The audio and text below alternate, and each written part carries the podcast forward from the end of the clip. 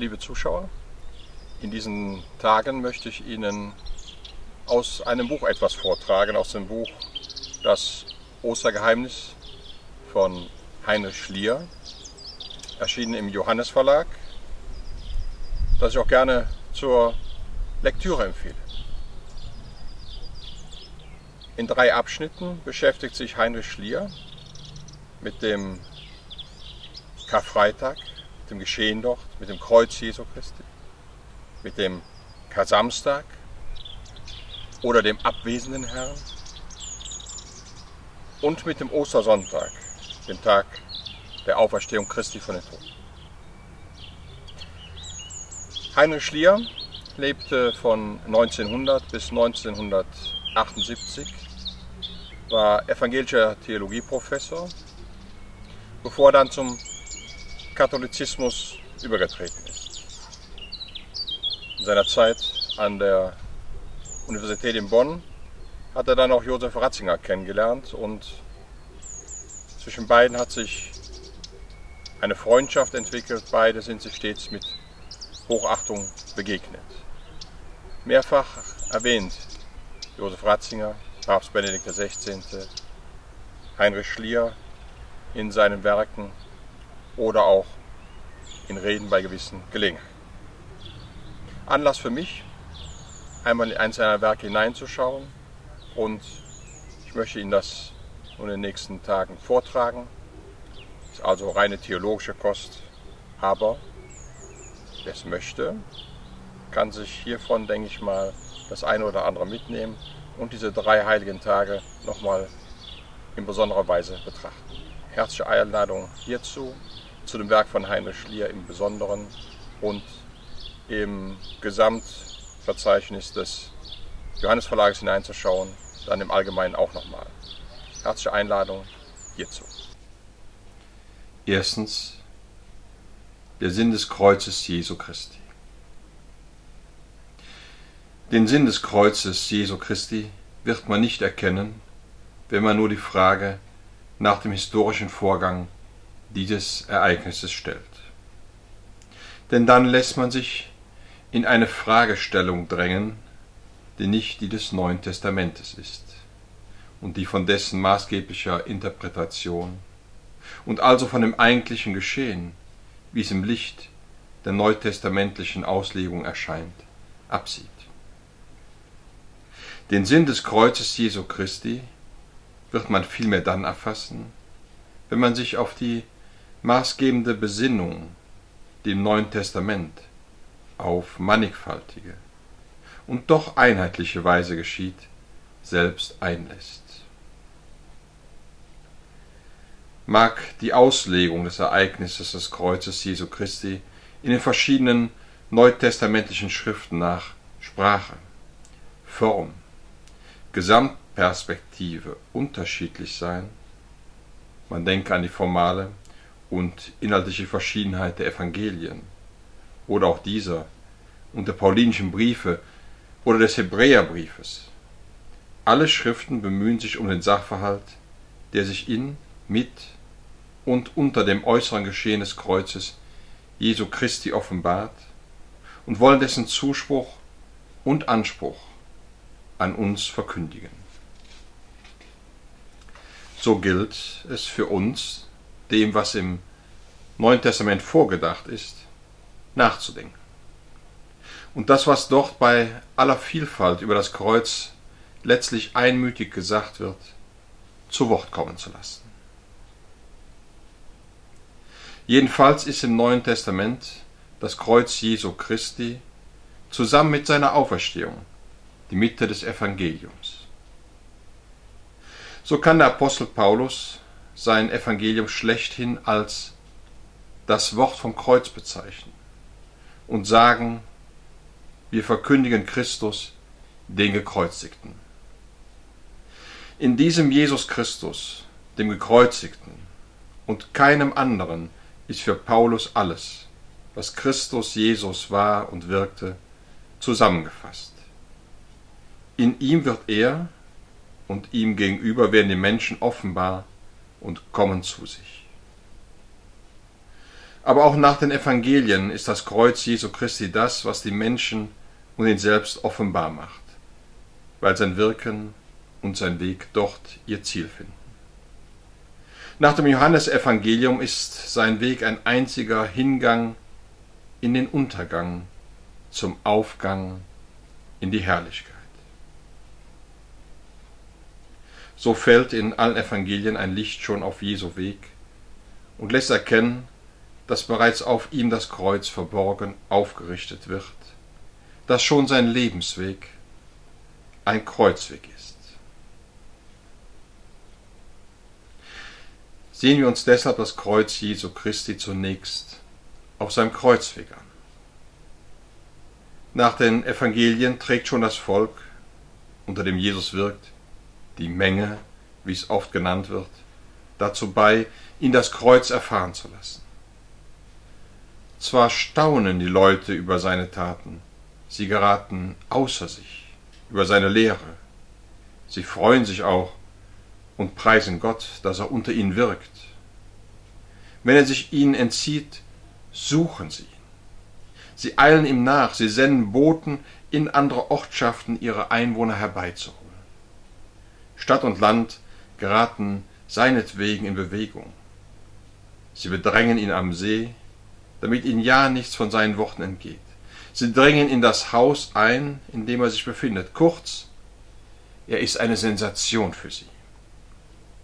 Freilich ist er noch mehr für sie.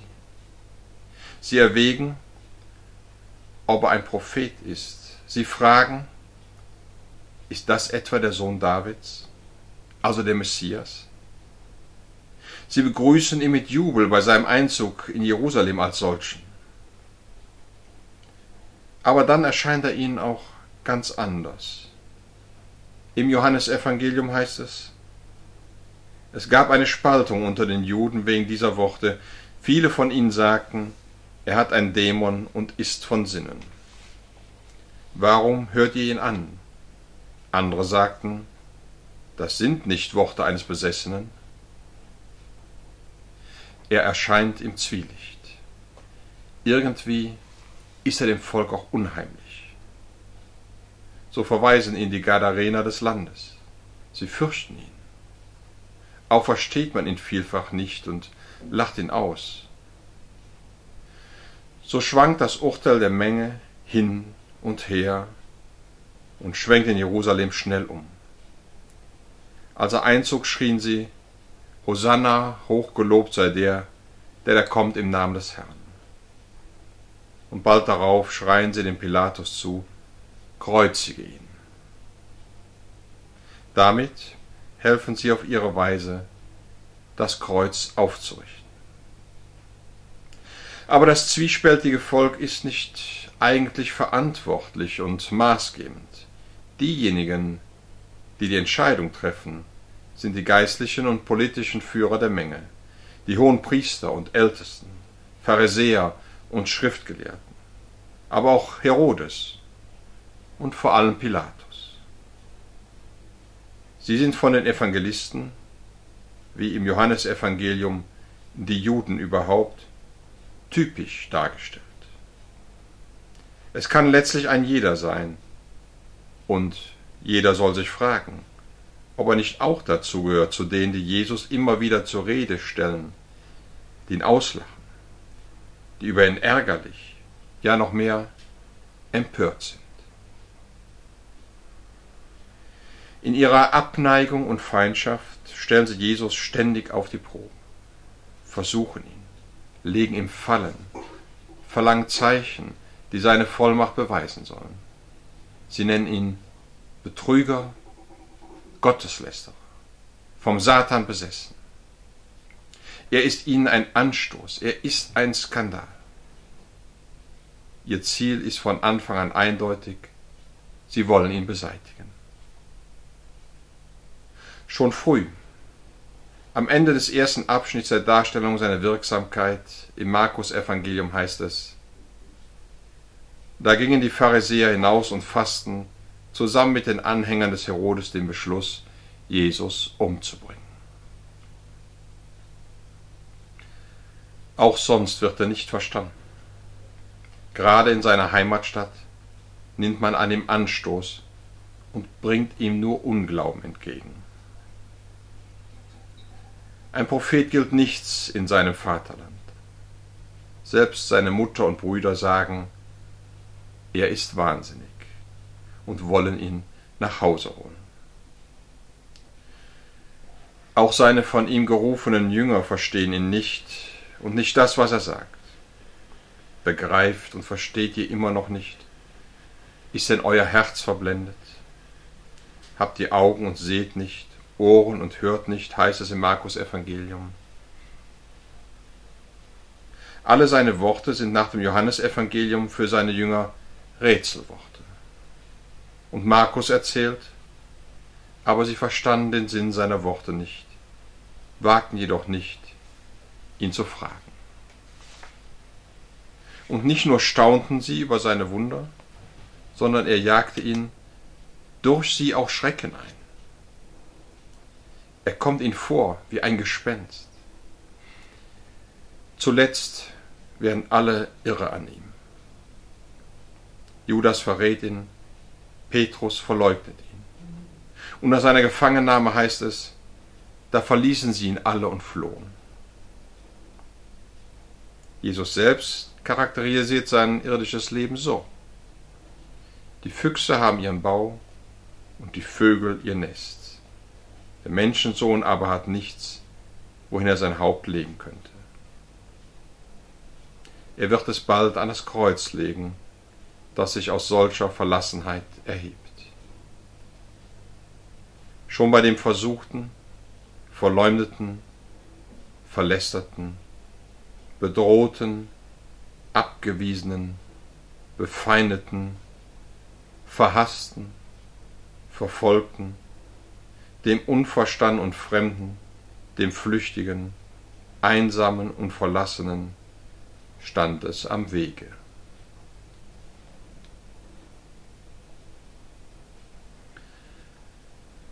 Aber um den Sinn des Kreuzes zu verstehen, müssen wir auch bedenken, was der Grund jener Zwiespältigkeit der Menge und der Feindseligkeit der geistlichen und politischen Führer des Volkes und des Unverständnisses der Angehörigen und Jünger Jesu ist. Mit anderen Worten, was von Seiten Jesu seinen Weg zum Kreuzweg macht. Warum erregt er solchen Anstoß, der zum Kreuz führt? Zunächst, weil er das Gesetz als Weg zum Heil zerbricht. Anders, weil er dem gesetzlichen Missverständnis des Gesetzes widerspricht. Der Sabbat ist für den Menschen da, nicht der Mensch für den Sabbat, sagt Jesus gegen den Einspruch der Pharisäer, die nicht dulden wollen, dass seine Jünger am Sabbat Ehren ausraufen, um ihren Hunger zu stillen. Ist es erlaubt, am Sabbat Gutes zu tun statt Böses, zu retten statt zu vernichten? fragt Jesus die Synagogenbesucher vor der Heilung des Gelähmten. Eben daraufhin fassten seine Feinde den erwähnten Beschluss, ihn zu töten. Oder wie es im Lukas-Evangelium heißt, da wurden sie von sinnloser Wut erfüllt und berieten miteinander, was sie gegen Jesus unternehmen wollten das Gesetz, das sie halten, wie sie es verstehen, sehen sie als das Heil an. Wer es bricht, muss zerbrochen werden. Aber für Jesus verdunkelt dieses Missverständnis den wahren Willen Gottes. Der fordert das Gute zu tun als selbstlose Erfüllung seiner Weisung. Der Wille Gottes, wie Jesus ihn sieht und tut, fordert damit Menschlichkeit. Aber was ist Menschlichkeit? Am Ende der Matthäusfassung der Erzählung vom Ehrenausraufen am Sabbat heißt es, wenn ihr begriffen hättet, was das meint, ich will Barmherzigkeit, nicht Opfer, hättet ihr nicht Unschuldige verurteilt. Menschlichkeit das ist Barmherzigkeit.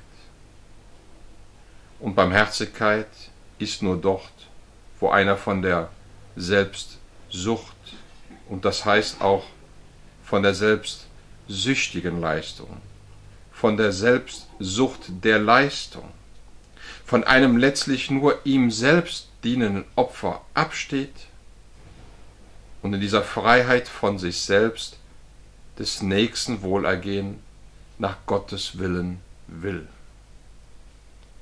Menschlichkeit, das ist nicht Humanität, in der man sich selbst gefällt und mit der man sich selbst schmeichelt, sondern ist selbstlos Gottes Willen erfüllen und dem Nächsten, aber in keinem Sinn sich selbst zugute handeln.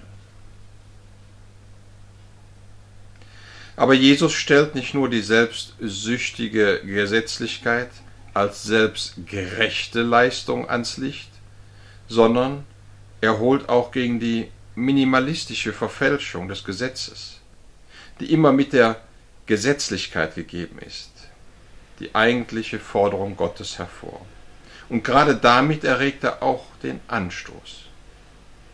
Töten ist nicht nur den anderen umbringen, sondern auch schon mit seinem Bruder zürnen. Wer sagt, du Narr, wird der Feuerhölle verfallen. Es gilt auch für den Menschen, nicht nur den zu lieben, der uns wieder liebt, sondern auch den Feind, der uns hasst. Der Wille Gottes, das ist das äußerste Erbarmen, das den, der es übt, und den, gegenüber dem es geübt wird, im Innersten von sich ablöst und frei macht, frei von Ungerechtigkeit, frei von Selbstgerechtigkeit, frei von Selbsterbauung und Eigenliebe jeder Art. Es ist klar, dass solches Erbarmen dem Menschen, der sein Heil in der Eigenleistung finden will, Anstoß bereitet. Man nimmt ihm ja damit das, woran seiner Meinung nach sein Leben hängt. Und es ist nicht zu verwundern, dass nach Matthäus gerade die Bergpredigt Jesu mit den Worten schließt. Als Jesus diese Rede beendet hatte, war die Menge entsetzt über seine Lehre. Ein anderer, in den Augen seiner Gegner gefährlicher, ja gotteslästerlicher Anspruch Jesu ist der, dass er sich den Sündern zuwendet. Nicht als ob er die Sünde als etwas harmloses ansehe und gegen sie gleichgültig wäre oder sie gar billigte. So verstanden ihn die Pharisäer und Schriftgelehrten. Er lässt sich mit Sündern ein und isst sogar mit ihnen. Aber Jesus lässt sich mit denen, die öffentlich oder im Geheimen Sünder waren, deshalb ein, weil sie in ihrem Inneren und oft auch unter ihren Volksgenossen allein waren ein und Hilfe brauchten. Hilfe, die nur die Vergebung Gottes schenken kann. Es ist kein Zufall, dass Jesus dasselbe Wort, das er der Gesetzlichkeit der Pharisäer entgegenhält, auch auf ihren Vorwurf, dass er mit Zöllnern und Sündern zu Tisch sitze, unter anderem zur Antwort gibt, nicht die Gesunden brauchen den Arzt, sondern die Kranken. Darum lernt, was es heißt, Barmherzigkeit will ich, nicht Opfer. Denn ich bin gekommen, die Sünder zu rufen, nicht die Gerechten. Die Sünder sind für Jesus schwer Kranke. Es ist Barmherzigkeit, zu ihnen zu gehen und sie zu heilen. Und sie werden geheilt, wenn Jesus, der Arzt, sie im Namen Gottes als Vergebender, nicht als der alles Tolerierende, in seine Gemeinschaft aufnimmt und sie seine vergebende Liebe erfahren lässt im Ruf zur Umkehr. Die barmherzige Liebe Gottes, die Jesus in seiner Vergebung den Menschen entgegenbringt, fordert solche Umkehr und macht für sie bereit. In der Umkehr, die Abkehr von den Sünden ist und Hinkehr zu Gottes Gebot und Einkehr in Gottes Willen, nimmt man die Vergebung an. Aber eben dies, dass ohne Aufrechnung von Verfehlungen und Leistungen und überhaupt ohne Abrechnung aus Liebe den Sündern vergeben und so ein neuer Lebensanfang geschenkt wird, bringt die Gegner Jesu gegen ihn auf. Dieser Kumpan von Zöllner und Sündern, schimpfen sie. Bei einem Sünder ist er zu Gast, höhnen sie. Er lästert Gott. Das sind die Antworten auf Jesu erbarmendes Handeln. Von Vergebung leben fällt uns sehr schwer, denn es macht uns bewusst, dass wir Unrecht getan haben und uns nicht selber helfen können, sondern Gottes Hilfe brauchen, Gott allein uns zu helfen vermag. Steht aber Jesus einmal in Augen seiner Gegner als Feind des Gesetzes und als Freund der Sünder da, so gerät auch alles andere Wirken in ein böses Licht. Vor allem das, was die Evangelien seine Lehre nennen und seine Machttaten. Man hört das skeptische und spöttische Gerede über beides was ist das für eine Weisheit, die ihm gegeben ist? Und was sind das für Wunder, die durch ihn geschehen? Ist das nicht der Zimmermann? Und sie waren empört über ihn, heißt es im Markus-Evangelium. Doch es gibt nach den Evangelien noch ein drittes Moment, das das Kreuz Jesu schon auf seinem Weg auftauchen lässt und es ihm bereitet. Es ist der Anspruch, den Jesus für seine Person und Wirksamkeit erhebt. Und der sich ja auch schon in dem erwähnten Ausbruch aus der Gesetzlichkeit und in dem Anspruch, wie Gott Sünden zu vergeben, erweist. Er, Jesus, ist der Gesetzgeber und kein anderer. Er ist der neue Gesetzgeber. Ich aber sage euch, er ruft das selig und das wehe über die Menschen aus. Er predigt Furchtlosigkeit, Sorglosigkeit, Selbstlosigkeit.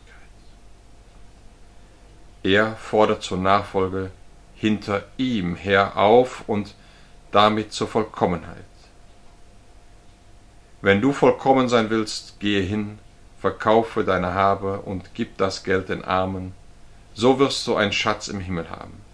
Dann komm und folge mir nach, sagt Jesus zu dem reichen Jüngling. Und er ruft auch alle mühseligen und beladenen zu sich, um sie zu erquicken. Denn er nimmt in Anspruch, und das ist das Anstößigste für den Menschen, dass mit ihm und in seiner Wirksamkeit Gott seine Herrschaft auf Erden antritt. Jetzt ist der Satan wie ein Blitz vom Himmel gefallen. Wenn ich mit dem Finger Gottes Dämonen austreibe, dann ist die Herrschaft Gottes schon zu euch gekommen. Das Reich Gottes ist schon mitten unter euch. Und so kann es heißen, hier nämlich in Jesus, ist mehr als der Tempel, mehr als Jona, mehr als Salomo. Hier ist der Knecht Gottes, den der Prophet Jesaja verheißen hat. Hier ist der Menschensohn nach Daniel. Hier ist der Sohn schlechthin. In ihm hat sich die Sehnsucht der Propheten und Frommen des alten Bundes erfüllt. Mit ihm ist die Entscheidung Gottes gefallen und das Feuer des Gerichts der Liebe entflammt. Ich bin gekommen, ein Feuer auf die Erde zu werfen, und wie wollte ich, es brennte schon.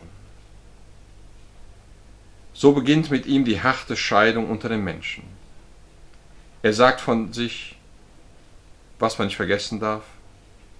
Denkt nicht, ich sei gekommen, Frieden zu bringen auf Erden. Ich bin nicht gekommen, Frieden zu bringen, sondern das Schwert. Denn ich bin gekommen, den Sohn mit seinem Vater zu entzweien und die Tochter mit ihrer Mutter und die Schwiegertochter mit ihrer Schwiegermutter. Und die Hausgenossen eines Menschen werden seine Feinde sein. Mit seinem Wirken ist also nicht eine Friedenszeit für die Welt eingebrochen, sondern Entscheidungszeit und Scheidezeit. Und es heißt von jetzt an, selig, wer an mir keinen Anstoß nimmt. Doch um den Sinn des Kreuzes Jesu Christi schon von seinem Kreuzweg her zu erfassen, müssen wir vor allem eines noch bedenken, was mit seinem Wirken und überhaupt mit seinem ganzen irdischen Leben gegeben ist. Dies alles vollzieht sich in seiner völligen Hingabe an Gott und in ihr an die Menschen. Letztlich lässt dies das Kreuz erstehen. Dieser freie, völlige Gehorsam Jesu Gott gegenüber erweist sich schon darin, dass er die Versuchungen, von denen auch er nicht verschont ist, überwunden hat. Das ist zu sagen, der Mensch lebt nicht vom Brot allein, sondern von einem jeglichen Wort, das aus dem Mund Gottes kommt. Und auch das gilt, den Herrn, deinen Gott, sollst du anbeten und ihm allein dienen.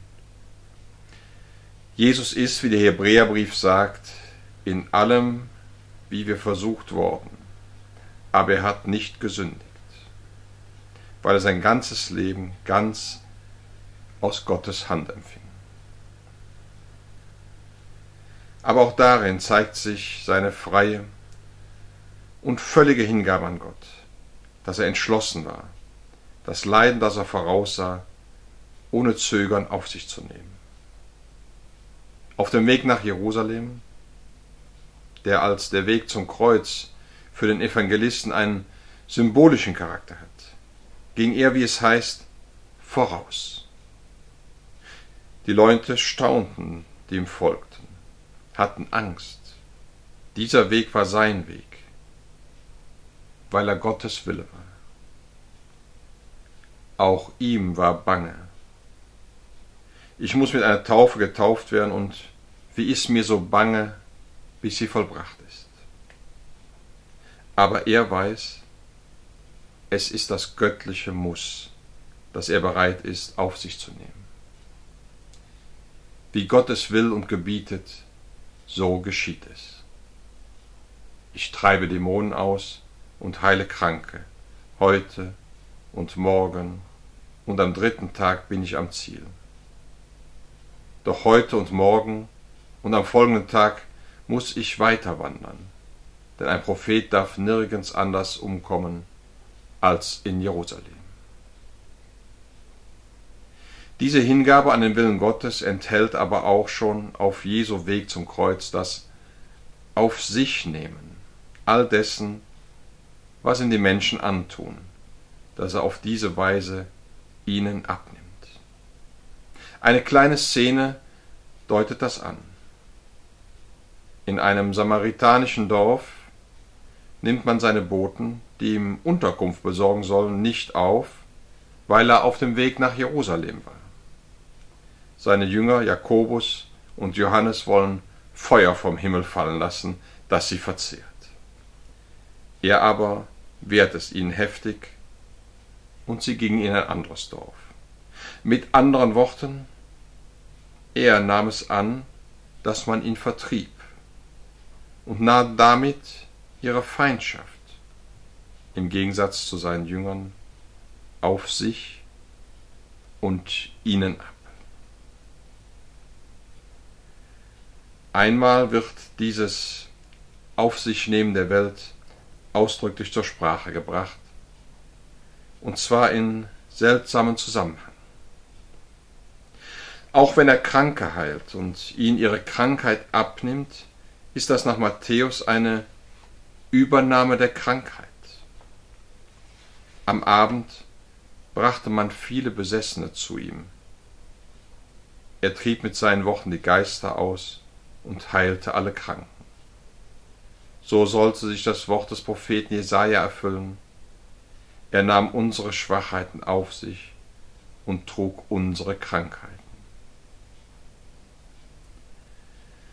Seine Liebe ist so heilsam, dass er die Krankheiten den Menschen abnehmen und sie auf sich nehmen kann. Und als er Vergebende nimmt er ja die Sünden und damit den Sünder auf sich, um ihn und sie als von ihm getragene vor Gott zu bringen. Es ist in allem so. Er, der Menschensohn, ist nicht gekommen, um sich dienen zu lassen, sondern um zu dienen und sein Leben als Lösegeld zu geben für viele. In seinem Wort, im Erweis seiner Macht, im Mittragen und Abnehmen des Elends aller Sünde und Krankheit und nicht zu vergessen im Wiederentdecken von Gottes Gebot und in der Befreiung von aller Gesetzlichkeit. Und dies alles in freier, völliger Hingabe an Gott bereitet Jesus sich schon auf seinem Weg und in seinem irdischen Wirken das Kreuz. Dieses Kreuz Jesu Christi, als es auf Golgotha aufgerichtet war, hat alles und alle offenbar gemacht, die Menschen und Jesus selbst. Von außen gesehen ist das Kreuz ein Pfahl, an dem der zur Strafe der Kreuzigung Verurteilte aufgehängt wird, wobei eventuell die Hände durch Stricke oder Nägel an einem Querbalken und die Füße am Pfahl selbst mit zwei Nägeln befestigt wurden. Das Sterben am Kreuz ist so von äußerster Qual und blutigem Leiden. So wird auch im Kolosserbrief das Blut seines Kreuzes erwähnt und im Hebräerbrief vom Leiden seines Todes gesprochen. Am Kreuz sterben ist ein furchtbarer Tod.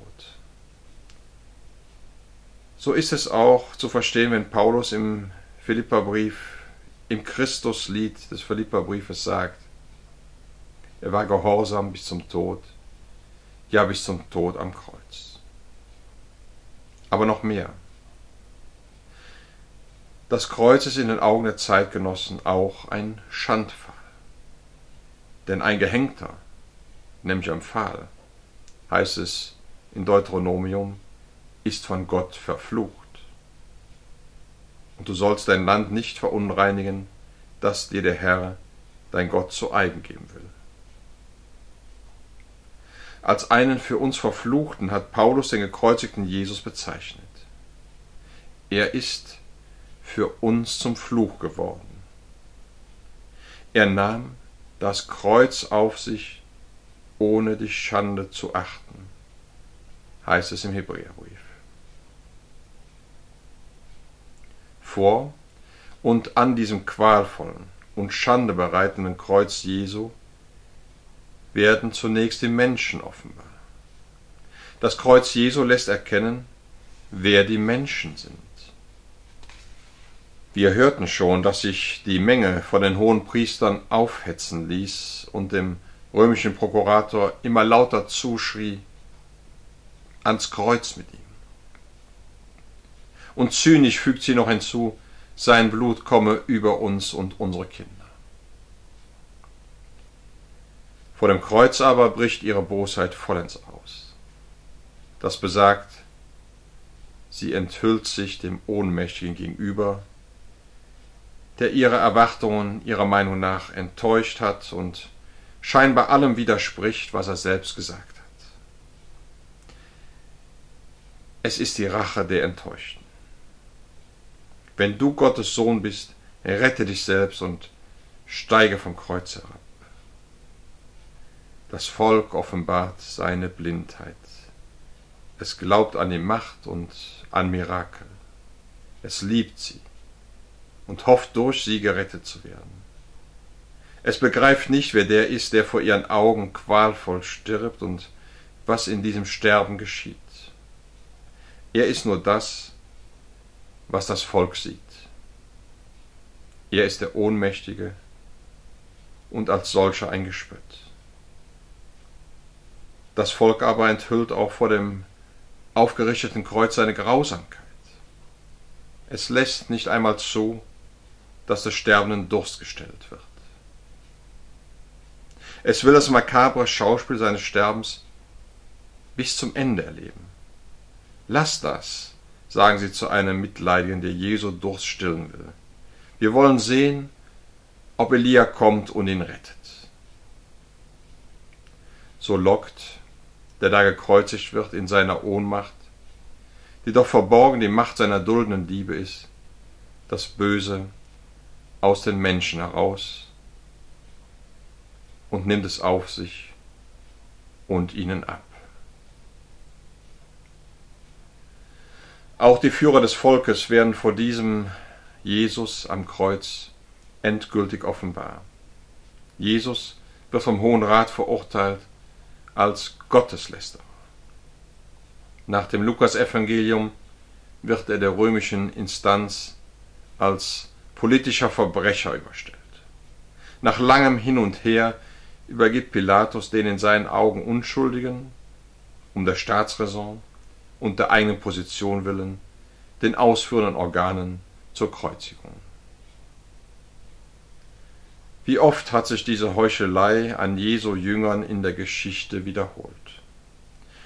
Nun ist Jesus freiwillig für die spotteten und misshandelnden Soldaten, die dann den letzten Besitz Jesu seine Kleider verlosen. Die Räuber, in deren Mitte Jesu am Kreuz hängt, zerstreiten sich, und nach Lukas lästert ihn einer von beiden.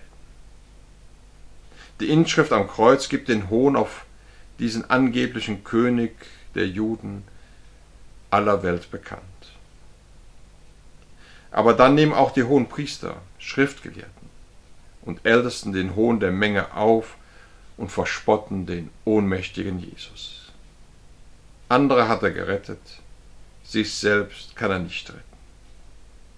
Er will der König Israels sein, dann soll er vom Kreuz herabsteigen und wir werden ihm glauben. Er hat Gott vertraut, der soll ihn retten, wenn er ihn liebt. Er hat ja gesagt, ich bin Gottes Sohn.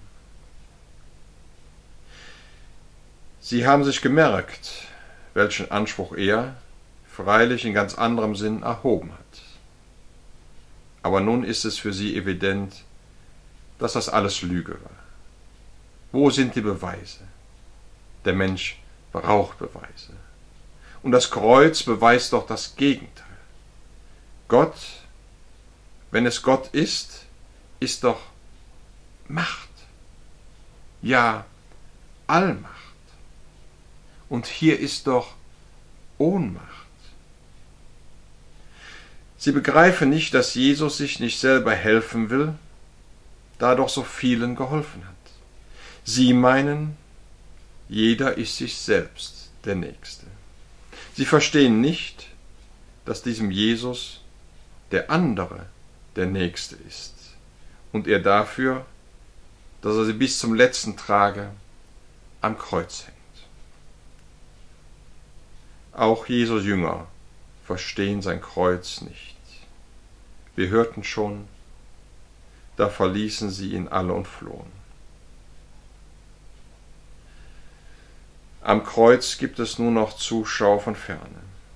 die treuen Frauen, die Jesus von Galiläa nach Golgotha begleitet haben. Kein Mensch steht ihm bei.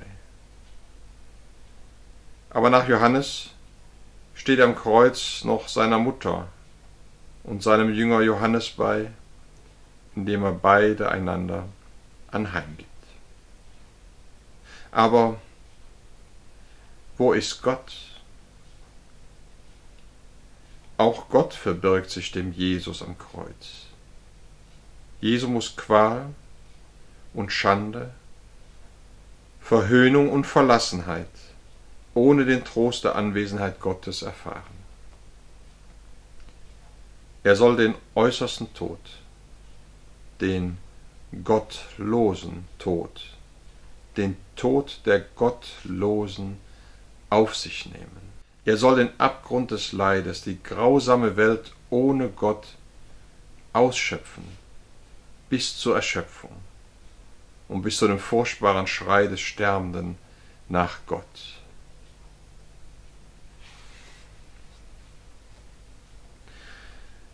Aber am aufgerichteten Kreuz wird auch Jesus selbst völlig offenbar. In ihm enthüllt sich der Sinn seines Todes. Er wird ja in seinem Sterben offenbar als der, der den Willen Gottes in Freiheit übernimmt, indem er die Menschen in allem ihrem Tun und Wesen annimmt. Sein Gehorsam gegen Gottes Willen wird schon in Gethsemane sichtbar. Gethsemane ist ja das Präludium Mortis und so Präludium Obedientiae.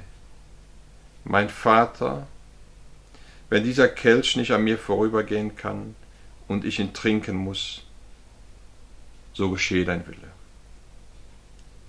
Und als der, der sich und seine Todesangst dem Vater anheimgegeben hat, sagt er dann zu seinen Jüngern, steht auf, wir wollen gehen. Der Mensch, der mich ausliefert, ist da. Dann wehrt er allen Widerstand gegen seine Auslieferung ab und steht schweigend vor seinen Richtern. Aber als der entscheidende Augenblick gekommen war, bekennt er, wer er ist und führt dadurch seine Verurteilung herbei.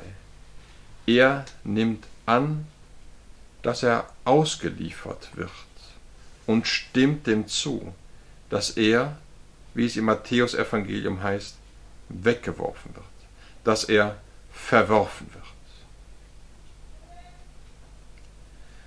Aber was bedeutet solche Einwilligung, die in Gethsemane vorweggenommen, sich am Kreuz vollendet? Er nimmt in seiner freien Hingabe an Gott als der Unschuldige, als der Gerechte, als der hohe Priester, der heilig ist, unschuldig, fehlerlos, gesondert von den Sündern, wie der Hebräerbrief sagt, als das Lamm ohne Fehl und Makel, allen Spott und Hohn und alle Verleumdung, alle Schmerzen und Qualen, alle Schande und allen Verrat, alle Einsamkeit und die Gottverlassenheit auf sich. Er nimmt sie an und nimmt sie damit den Menschen ab. Er lässt sie als von ihm getragen in seinem Sterben ersterben. Er lässt sie in seiner Liebe ersterben.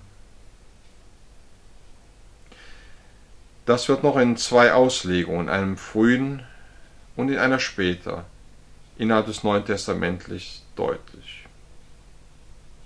Im Römerbrief heißt es, denn auch Christus hat nicht sich selbst zugute gelebt, sondern, wie es in der Schrift heißt, die Schmähungen derer, die dich, Gott, schmähen, sind auf mich gefallen.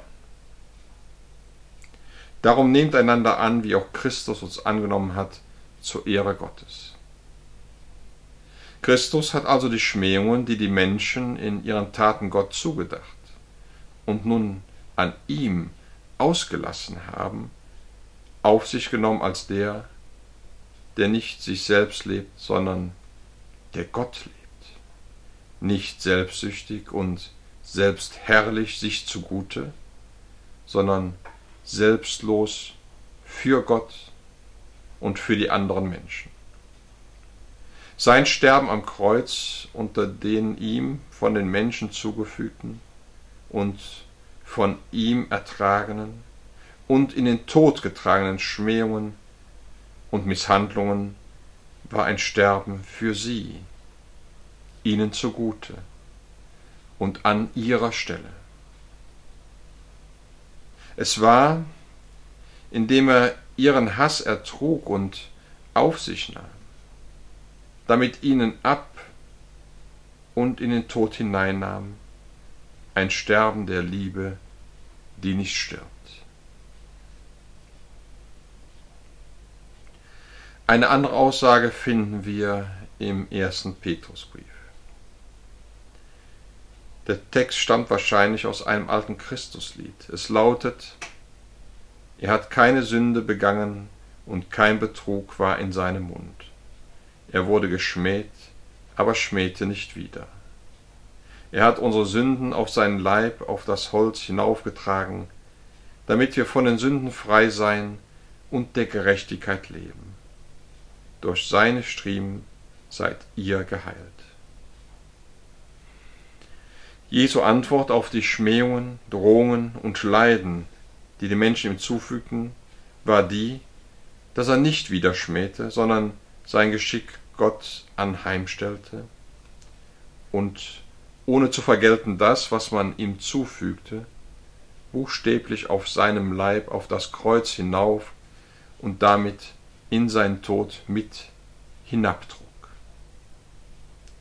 Durch seine Striemen seid ihr geheilt. Er starb unter ihren Sünden, deren Tod. Man kann auch sagen, die Liebe, die Jesus ist, trug die Sünden der Menschen in den Tod.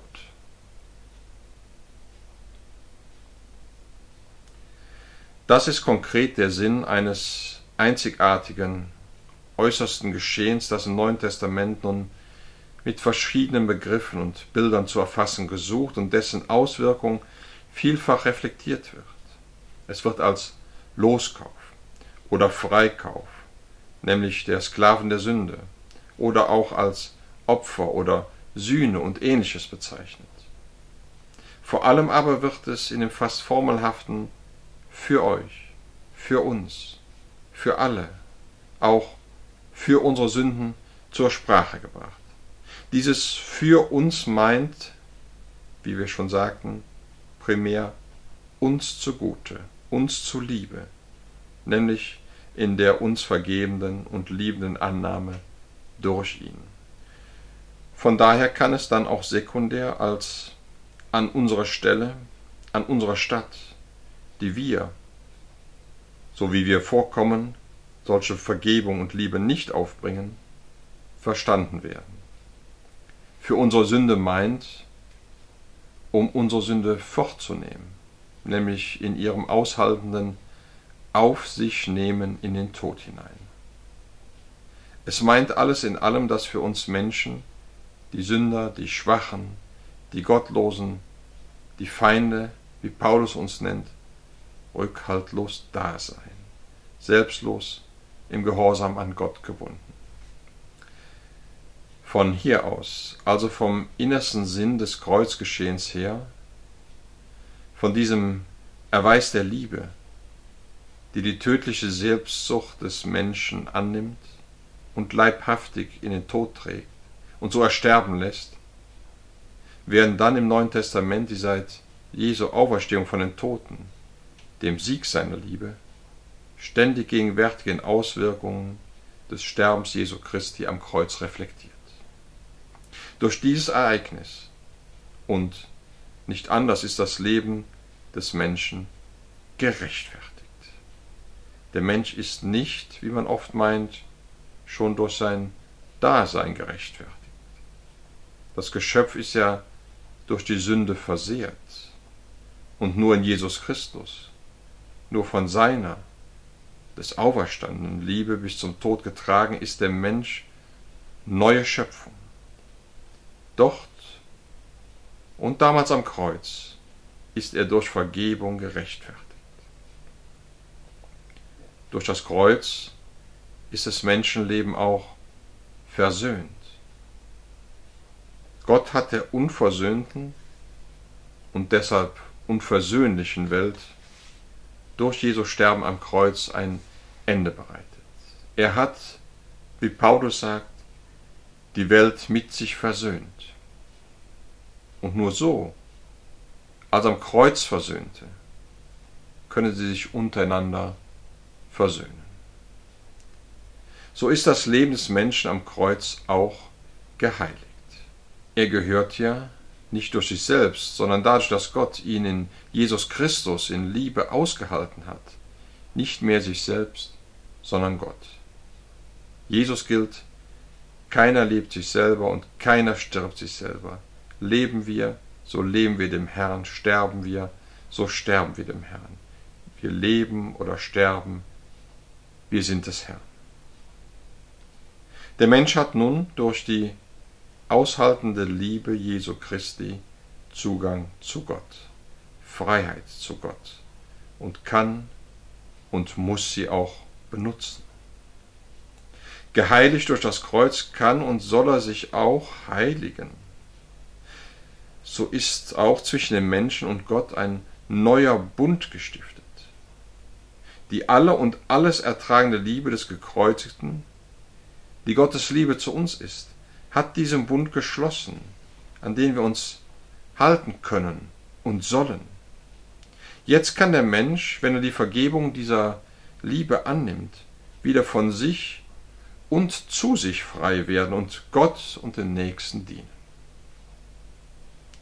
Und jetzt kann sich vom Kreuz her das neue, das durch die Vergebung erneuerte Volk Gottes sammeln und gemeinsam Gott danken und Lobpreisen.